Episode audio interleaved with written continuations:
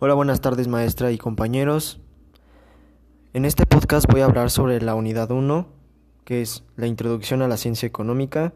Como propósito tenemos comprender los objetos de estudio de la economía con herramientas teórico-metodológicas iniciales que nos permite explicar los acontecimientos económicos en nuestra vida cotidiana. Nuestra temática va a ser la economía y su importancia en la vida cotidiana, surgimiento de la ciencia económica y su carácter social, histórico, distintas acepciones y corrientes de la ciencia económica, las divisiones de la ciencia económica y sus disciplinas auxiliares y definiciones de microeconomía y macroeconomía. Pues para comenzar voy a hablar de qué es la economía. La economía es el estudio de la manera en que los humanos y la sociedad utilizan los recursos productivos escasos para obtener distintos bienes y distribuirlos para su consumo presente o futuro entre las diversas personas y grupos que componen la sociedad. El objeto de estudio de la economía debe ser la actividad económica, el dinero, el trabajo, la tecnología, el comercio internacional, los impuestos y otras cuestiones relacionadas con nuestra manera de producir bienes y servicios, distribuir los beneficios generados durante ese proceso y consumir lo producido. El objeto de la economía es el estudio de la conducta humana relacionada con la producción, el intercambio y el uso de los bienes y servicios. La economía es una ciencia empírica y una ciencia no experimental. La ciencia empírica basa de observación, regularidades y permanencias en el comportamiento de unidades activas y creaciones culturales y característica común a todas las ciencias. Y la ciencia no experimental es no planeación y diseño de experimentos, no reproducción de hechos económicos y distinción de las ciencias sociales. En la economía existen dos tipos, la economía positiva y la economía normativa. En la economía normativa se basa en política económica y economía aplicada, y en la positiva la economía es descriptiva y teórica económica o análisis económico, donde entra la microeconomía y la macroeconomía. La división de la teoría económica moderna. Microeconomía. Su fin es principal de la teoría microeconómica es explicar las fuerzas que determinan los precios relativos, que los economistas creen que son las fuerzas esenciales en la asignación de los recursos y la distribución de la renta. Ejemplos, la producción de una fábrica, el precio de la gasolina, el trabajo de una persona, cómo afecta a un consumidor un impuesto, exportaciones de una empresa, la macroeconomía centra la atención en la estabilidad y el crecimiento de una economía utilizando variables agregadas de toda la economía, el nivel de renta y de empleo, los niveles generales de precios y tasa de crecimiento económico. Ejemplos: el Producto Interno Bruto PIB, el índice general de precios del consumidor, la tasa nacional de empleo, la recaudación fiscal de un país, la exportación. Punto 2 hablaremos de los métodos de investigación en la ciencia económica. Nociones preliminares, que consta de sujeto y objeto. El sujeto es cognoscente y el objeto conocido o por conocer. Esto se basa en el conocimiento. En la economía también hay filosofía y ciencia. La filosofía es la búsqueda del conocimiento de la totalidad general. Es un carácter transdisciplinario y la ciencia busca el conocimiento de la realidad, este es parcial, de un carácter disciplinario.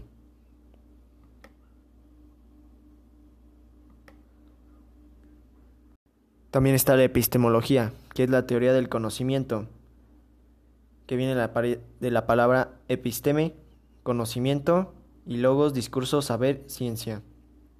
Y también está la metodología, parte de la lógica que estudia los métodos del conocimiento. También hablaremos de heurística, que es palabra griega que significa buscar y más propiamente encontrar. Se vale de distintos medios para abordar el conocimiento, en pocas palabras descubrir. Que en esta se encuentran el análisis, descomposición del todo en sus partes, la síntesis, integración de las partes en el todo, inducción, ascenso de lo particular a lo universal. Así se obtienen los axiomas y postulados de la matemática, deducción, tránsito de lo universal a lo particular y dialéctica, tesis o afirmación, antítesis o negación de la afirmación, síntesis o negación de la negación.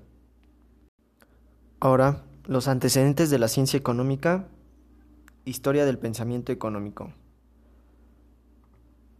hablaremos de la oikonomía, en la que se encuentra Genofonte, 427-355 a.C., Platón, 427-327 a.C., y Aristóteles, 384-322 a.C.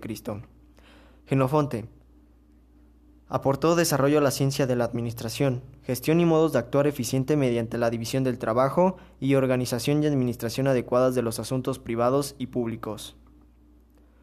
Platón. Análisis de la estructura política y económica del Estado. Óptimo de la combinación gobierno-economía. Abordó cómo deben distribuirse los bienes, cuotas distributivas de acuerdo a los principios matemáticos estrictos, reglas de justicia. Beneficio e interés son amenazas al status quo y dinero y comercio son males necesarios. Aristóteles aportó economía, estudio del manejo de los asuntos domésticos. Tema central de interés era la justicia distributiva. El dinero representa la demanda en virtud de una convención. Modelo de intercambio aristotélico. Cuatro premisas. 1. El comercio aparece solo cuando existe un excedente. 2. Debe haber diferentes estimaciones subjetivas. 3. Los individuos deben establecer una relación que reconozca la ventaja mutua potencial del intercambio. 4. Si surge una disputa en el intercambio aislado respecto a la asignación específica de los beneficios, la proporción adecuada tendrá que determinarse por parte de una autoridad administrativa, teniendo en cuenta las reglas comunes de justicia y el bienestar del Estado. Y hablaremos del precio justo. Si el precio excedente la cantidad del valor del artículo o si el artículo supera el precio, se destruirá la igualdad de la justicia. Por lo tanto, vender una cosa más cara o comprarla más barata, que su valor en sí es el mismo injusto e ilícito. Y 4. Hablaremos sobre los modos de producción. El modo de producción es el modo históricamente condicionado de obtener los medios de subsistencia, alimento, vestido, vivienda, instrumentos de producción, indispensables para poder vivir y desarrollarse. Las fuerzas productivas son la relación entre el hombre y la naturaleza, son un proceso de interacción de la fuerza del trabajo y de los medios de producción, un proceso de transformación de los materiales de la naturaleza en productos que satisfacen las necesidades del hombre. Y las relaciones sociales de producción. Se denominan relaciones de producción a las relaciones que surgen entre los hombres con motivo de la producción, el cambio, la distribución y el consumo de bienes materiales. El modo de producción esclavista. El modo de producción esclavista. La sociedad esclavista estaba dividida en dos fundamentales, los esclavos y los esclavistas. Los medios de producción son propiedad de los patronos esclavistas. Los esclavos estaban privados de la propiedad, ellos mismos se consideran como instrumentos de trabajo parlantes. Las formas de trabajo. El trabajo de los esclavos se realizaba en forma de cooperación. Simple, una agrupación de la masa de los esclavos bajo el control del esclavista, los cuales realizaban un trabajo más o menos homogéneo. Trabajos forzados, es decir, por violencia, coerción. División del trabajo simple en la producción esclava. División entre trabajo manual destinado a los esclavos y trabajo intelectual, privilegio de las clases dominantes. Los beneficios del trabajo esclavo. Una parte considerable del producto adicional se destinaba a fines improductivos, a construir los majestuosos palacios de los gobernantes y esclavistas ricos, a edificar grandiosos templos para el ejercicio del culto religioso, a organizar festejos solemnes en honor a las victorias de los estados esclavistas de y de algunos jefes militares y a celebrar juegos y espectáculos. Esto lo podemos notar en películas tales como Troya o cualquier película que hable de esos tiempos actual. También en series como Juego de Tronos o lo podemos encontrar también en Vikingos. La dinámica del funcionamiento económico esclavista. Al desarrollarse la producción esclavista crecía el parasitismo de las clases dominantes. Esto hacía incrementar aún más la explotación de los esclavos, el producto excedente y parte del producto necesario eran arrancados por los esclavistas a los esclavos, empleando los métodos más crueles de violencia. El producto excedente creado por el trabajo adicional de los esclavos aparecía por lo general en forma de valores de uso, es decir, como objetos y artículos consumidos directamente por los esclavistas. Existía la antigüedad atesoramiento en grandes proporciones de una gran cantidad de productos sobrantes que quedaban improductivos. Dinámica del funcionamiento económico esclavista. Eh, se desarrolló la producción mercantil y el intercambio mercantil debido al desarrollo de los oficios. El crecimiento de la especialización y el volumen de la producción agrícola jugó un papel muy importante en el desarrollo de las relaciones mercantiles en la sociedad esclavista. El Estado esclavista. El Estado esclavista salvaguarda los intereses de los esclavistas. Los estados esclavistas formaban sus ejércitos con ciudadanos libres, principalmente campesinos y artesanos. Decaimiento del modo de producción esclavista. La crisis se manifestó ante todo en la ruina masiva de los pequeños productores y en la decadencia de las grandes haciendas esclavistas. Aparecieron nuevas formas de explotación de las haciendas, gérmenes de nuevas relaciones de producción. Se redujo la posibilidad de incrementar la masa de esclavos y de aprovechar su trabajo. La fuente de suministros de esclavos disminuía y el cerco de las tribus bárbaras sobre el imperio ya debilitado crecía. El surgimiento del colonato forma parte de los grandes propietarios esclavistas. Comenzaron a fraccionar sus grandes lotes de tierra en pequeñas parcelas que entregaban en arriendo a los colonos, surgiendo así el sistema del colonato. Campesinos, artesanos libres y esclavos distinguidos por su trabajo se convirtieron en colonos. Los propietarios de las tierras concedían aperos y semillas de los colonos, por lo que los estos les pagaban en dinero o en especie. Además, los colonos estaban obligados a cumplir grandes prestaciones para el Estado. El decaimiento del modo producción esclavista fue surgiendo una nueva clase de productores dependientes de los grandes propietarios de tierra, los colonos, que disfrutaban de cierta independencia económica y estaban interesados en el trabajo, los colonos fueron los gérmenes de los campesinos, siervos en la Edad Media. Surgieron enfrentamientos entre la clase de esclavos y esclavistas.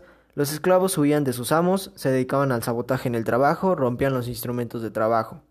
Se dieron insurrecciones armadas de los esclavos contra sus amos, que debilitaron los fundamentos de la esclavitud sucedieron invasiones de las tribus bárbaras que se encontraban en la fase de descomposición de las relaciones gentilicias. El feudalismo es la formación económico-social establecida como resultado de la descomposición y hundimiento del régimen esclavista.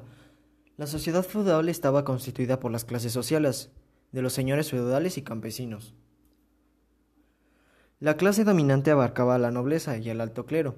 Dentro de esta clase existía una división jerárquica en estamentos, una subordinación de los pequeños señores feudales a los de mayor poderío. La iglesia era una institución feudal poderosa. Relaciones de producción. Los campesinos poseían medios de producción, aperos agrícolas, herramientas de artesanía y ganado de renta y de labor. Características de la producción feudal. El productor directo dependía personalmente del señor feudal, el señor feudal del cual dependía personalmente de los productores directos. El productor directo disponía de un lote de tierra que constituía su hacienda. A la producción agrícola se le aplicaba el trabajo de los campesinos y se empleaban en ellas instrumentos de trabajo.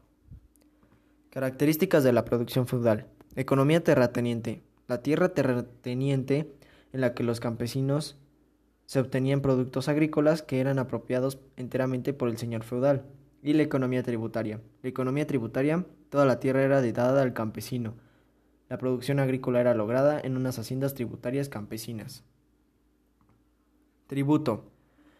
La economía tributaria, el terrateniente se garantizaba cierta cantidad del producto adicional que los productores directos, los campesinos, debían entregarles obligatoriamente. El tributo lo constituían determinados productos, que formaban un conjunto de valores de uso elaborados por los campesinos.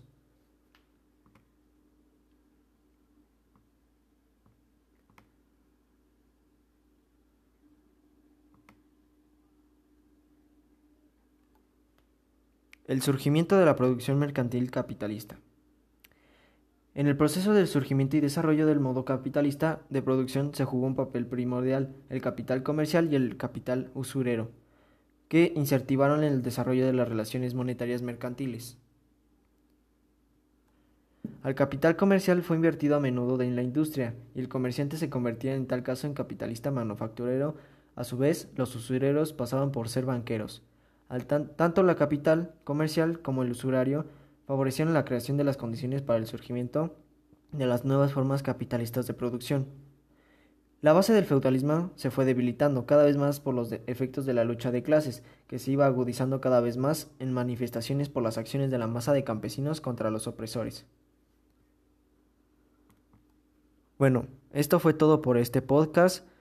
Espero haya sido de su agrado y les haya resumido toda la información vista en la unidad 1. Por su atención, gracias.